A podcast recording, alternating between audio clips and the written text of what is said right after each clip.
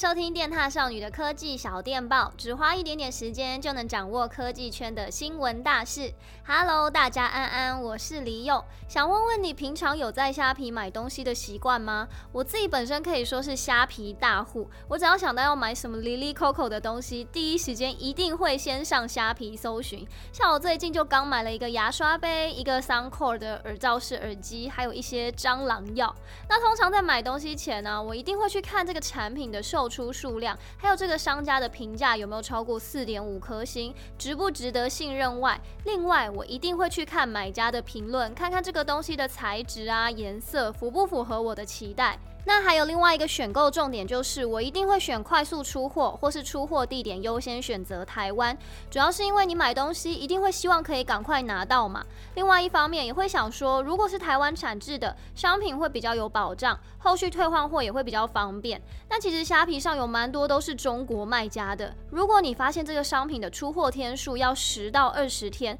那它很高几率呢是从海外运过来的。那我就会想说，既然都要等了，我干嘛不直接接上淘宝买，还要在虾皮上多花钱呢？只是近期在虾皮上买东西的时候，蛮常会碰到，它明明出货地点是在台湾哦，又或者是标榜快速出货，但是当你把它放进购物车要进到下单页面的时候，你就会看到一个满额赠或是保固卡之类的商品，下面呢就会标注一个小小的较长备货，而且这个通常你不能不选哦，不然会没办法下单成功。只是当你点进去那个附赠商品的页面之后，你就会发现它要十到二十天的备货时间，但一般人可能没发现就会掉入陷阱。像我之前很赶要买一个行李箱套的时候，他的商家明明就是写桃园的现货，结果我等了十几天，商品还没来，我还一直追问店家说：“哎，几号钱会不会收到？”搞到我非常焦虑。后来看到网络上有人讨论，才知道这很可能是中国卖家佯装成台湾卖家的一个手法。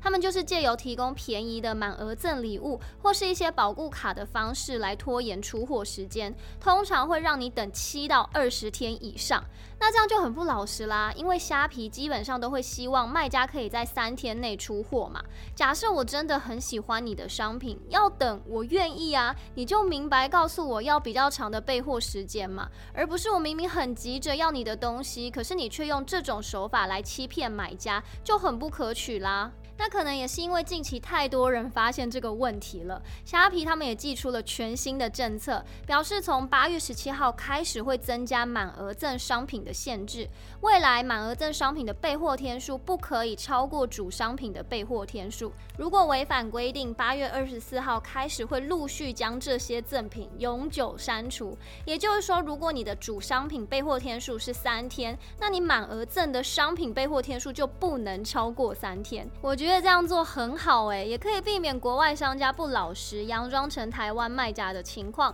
对消费者来说比较有保障啦。你呢？你有遇过明明是写快速出货，结果等超久才到货的状况吗？还是有碰过其他的情况呢？欢迎跟我分享。希望大家以后买东西都可以遇到老老实实的优良卖家啦。那我们今天科技小电报就到这，我是李友，我们就下次见啦，拜拜。